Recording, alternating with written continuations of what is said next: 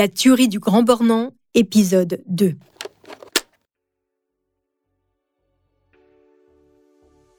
Où sont passés les flactifs? Xavier, Gradiella et les trois enfants, Laetitia, Sarah et Grégory, ils n'ont pas donné signe de vie depuis le 11 avril 2003. Huit jours sans nouvelles.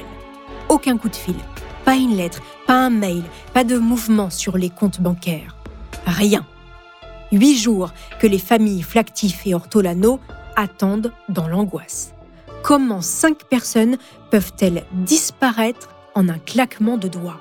Vous écoutez Homicide, je suis Caroline Nogueras.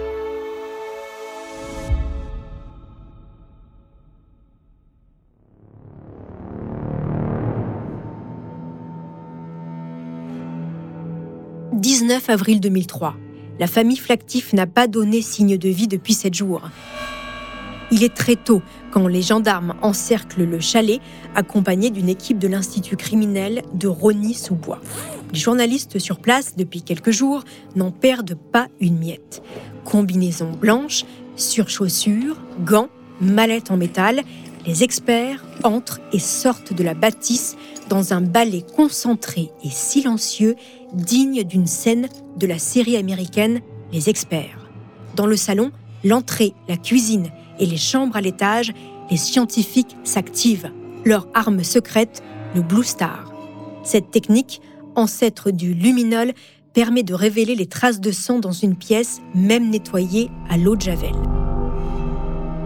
Une fois le Blue Star aspergé dans les zones où les techniciens suspectent quelque chose, ils n'ont qu'à éteindre la lumière toutes les zones qui apparaissent en bleu attestent de la présence de sang. Eh bien, dans le chalet des flactifs, il y en a partout. En bas, en haut, dans les escaliers, partout. Les taches sont prises en photo pour la morpho-analyse. Cette technique américaine va permettre, via l'étude des projections de sang, de déduire le scénario qui s'est joué dans le chalet. Avant même les résultats, l'inquiétude grandit du côté des enquêteurs. À l'étage, une tache prend la forme de deux longues bandes. Ça ressemble à s'y méprendre à la trace d'un corps d'enfant qu'on a traîné. La révélation au Blue Star confirme qu'il y a du sang partout et qu'il a été nettoyé. Ça a dû prendre du temps. Les enquêteurs en sont certains ce n'est pas le travail d'une seule personne. La morpho-analyse apporte un autre détail sordide. Le sang retrouvé sur les murs, les meubles, les tissus permet de déduire que les blessures infligées au corps ne résultent pas d'une arme à feu, mais d'un objet contendant. Les enquêteurs circulent dans le chalet. Ils figent la scène en plaçant des numéros, en prenant des mesures. S'ils ne savent pas exactement ce qui s'est passé, ils soupçonnent un carnage. Dans une chambre, un pan de moquette de 96 cm de large et de 150 cm de long a été arraché. Une douille de calibre 6,35 est retrouvée au rez-de-chaussée du chalet. Trois jours sont nécessaires pour inspecter tout le chalet. Le 22 avril, c'est terminé. Plus de 100 prélèvements ont été réalisés puis envoyés au laboratoire de Nantes, spécialisé dans l'analyse génétique. Ils proviennent de cinq zones du chalet. 5, c'est le nombre de personnes disparues. En attendant les résultats, les enquêteurs continuent officiellement de ne privilégier aucune piste, ce qui leur permet de mettre à distance les journalistes. Alors, les reporters arpentent le village, questionnent les habitants qui médisent sur les disparus. Au Grand Bornand, on se lâche face caméra. Il y en a un qui est toujours prêt à répondre aux micros qui se tendent. C'est le voisin et locataire des disparus, un certain David Otia. Et il ne mâche pas ses mots quand il parle de Xavier. Savoir toujours parler aux gens, détourner. Même des entreprises qui travaillaient avec lui qui voulaient plus, il arrivait toujours à les revoir et puis à, les endormir. quoi. David Otia connaît bien Xavier Flactif. Quand il est arrivé dans la région, le promoteur lui a loué un chalet, Mais ça s'est mal passé. Il a dû déménager plusieurs fois en catastrophe pour laisser la place à des vacanciers de passage plus rentables. Devait louer un chalet euh, qui était en construction, mais comme il n'a jamais terminé, donc il nous a mis à droite à gauche pendant un an, un an et demi, enfin un an. Donc on a fait une dizaine de chalets euh, sans que les propriétaires étaient au courant, donc on lui payait un loyer, et bon je sais pas comment ça s'est allé. Il fait même avec certains journalistes le tour du propriétaire du chalet déflactif. Rigolard, un poil envieux, il détaille le luxe fastueux de la demeure.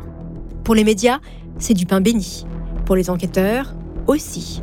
Les gendarmes ont remarqué l'omniprésence de ce Otia. Quand il passe le chalet au pagne fin, il le voit dans le chalet voisin épier ce qui se passe à la jumelle. Et les gendarmes n'ont pas manqué de l'interroger. Il est un témoin à part. En effet, le 10 avril, à 18h30, Otia est le dernier à avoir vu le couple flactif en vie. Xavier lui aurait demandé d'accueillir pour lui des locataires venus pour une semaine de ski. David Otia a donc fait ce qu'on appelle la remise des clés. Pressé, Otia avait zappé l'état des lieux. Plus troublant, il a, quelques jours après la disparition des flactifs, emménagé dans un chalet voisin, propriété des disparus. Pour les enquêteurs, l'audition est au début classique. Lors de vos multiples voyages depuis ce dernier vendredi, avez-vous noté la présence de personnes ou de véhicules aux abords de l'habitation de la famille Flactif? Non, je n'ai pas de souvenir à ce sujet. Depuis votre dernier entretien avec le couple Flactif, soit vendredi vers 18h30, avez-vous revu ces personnes et leurs enfants? Non, je suis formel. Depuis cette dernière date, avez-vous été contacté par téléphone par une de ces personnes ou avez-vous tenté de les contacter? Non, je suis formel. À ce jour, avez-vous des renseignements à nous communiquer qui permettraient de localiser la famille Flactif? Non, euh, j'ignore où cette famille se trouve. C'est ma compagne qui m'a raconté que Marie-Christine, une aide de l'institutrice euh, Sophie à l'école du Chinaillon, euh, lui avait dit que la police était passée pour demander des renseignements sur Monsieur Flactif, qui, avec sa famille, n'a pas été revu depuis plusieurs jours. Et puis, ça dérape. Juste un peu. De quoi faire tiquer les policiers qui l'interrogent.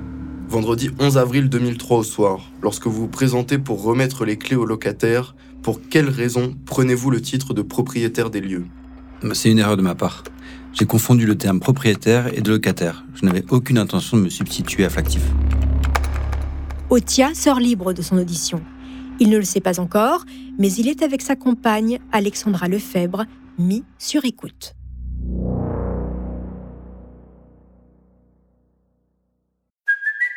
It's Kaylee Cuoco for Priceline. Ready to go to your happy place for a happy price? Well, why didn't you say so? Just download the Priceline app right now and save up to 60% on hotels. So, whether it's Cousin Kevin's Kazoo concert in Kansas City, go Kevin, or Becky's Bachelorette Bash in Bermuda, you never have to miss a trip ever again. So, download the Priceline app today. Your savings are waiting. Go to your happy place for a happy price. Go to your happy price, Priceline.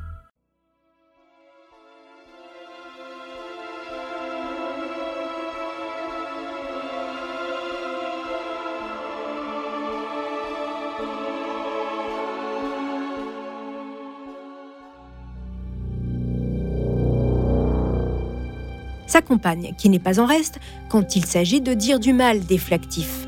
Xavier et Graziella, elle les connaît bien, elle a travaillé pour eux, elle a été leur femme de ménage. Moi, j'ai travaillé pour eux. Je suis pas restée longtemps, je suis restée une semaine. Il y avait toujours des problèmes avec tout un tas de monde. C'était vraiment. Il est autoritaire, il est, il est malhonnête. Les proches des disparus s'interrogent sur ce drôle de couple qui se déverse dans les médias et qui s'est installé dans un chalet des flactifs quelques jours seulement après leur disparition. Mais pour le moment, les proches sont trop occupés à chercher Xavier Gradiella et leurs trois enfants. En plus de l'angoisse, ils doivent faire face à l'image désastreuse du promoteur immobilier dans la presse. Les photos du chef de famille disparu, en haut des pistes, tout sourire, une coupe de champagne à la main, le ferait presque passer du statut de victime à coupable. Les jours passent, les semaines, toujours aucune nouvelle des flactifs. Le 5 mai, les résultats du labo tombent enfin. Ils sont formels. Le sang qui macule le chalet appartient aux cinq disparus.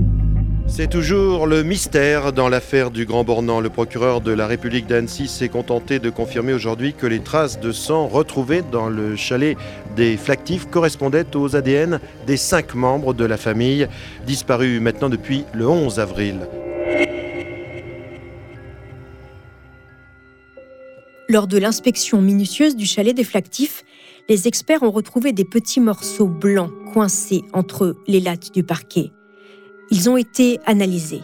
Dans le PV de synthèse des investigations transmis au magistrat, on peut lire les techniciens de l'IRCG et des TIC de la BRD d'Annecy découvrent des fragments dentaires qui sont répertoriés et placés dans des pochettes translucides pour de futures analyses afin de déterminer l'implantation d'origine dans la mâchoire et s'ils appartiennent à un adulte ou à un enfant. Le samedi 19 avril, nous requérons Véronique Pagnaise, chirurgien dentiste à Annecy, afin qu'elle analyse les fragments. Vous avez bien entendu, il s'agit de morceaux de dents. Le docteur Pagnaise conclut dans son rapport qu'il s'agit de dents de lait, une demi-molaire d'un enfant de 4 à 12 ans. Autre révélation du PV des investigations. Un sixième ADN a été retrouvé qui n'appartient pas au flactif. Cet ADN inconnu rebaptisé empreinte numéro 3 est retrouvé à 22 endroits du chalet. Ces informations confidentielles, décisives, fuitent dans le quotidien Le Parisien. Le juge est furieux. Ces révélations mettent à mal l'enquête. Surtout que dans le même temps, toutes les personnes interrogées depuis le 11 avril doivent se soumettre à un prélèvement en vue d'une comparaison avec l'empreinte ADN inconnue. 130 personnes y passent, des habitants du village, des artisans en contact avec les flactifs. Tout le monde accepte, tout le monde sauf un, David Otia. Il refuse, discute, gagne du temps avec les enquêteurs qui font tout pour ne pas braquer celui qui s'impose comme le suspect numéro 1. Le 13 mai, un mois après la disparition des flactifs, leur véhicule, un 4x4 rouge, est retrouvé sur le parking de l'aéroport de Genève qui se situe à moins d'une heure de route du Grand Bornand. La piste de la fuite à l'étranger est relancée. Début juillet, David Otia finit par se soumettre au test ADN. Le résultat tombe le 15 juillet. L'ADN numéro 3 est le sien. Pourtant, les gendarmes ne vont pas l'arrêter. Ils vont attendre encore un peu. C'est ce que je vous raconterai dans le troisième épisode de cette série sur la tuerie du Grand Bornand. N'hésitez pas à me laisser des commentaires et des étoiles sur vos plateformes d'écoute préférées. Nous sommes toujours ravis de vous savoir toujours plus nombreux à l'écoute d'Homicide.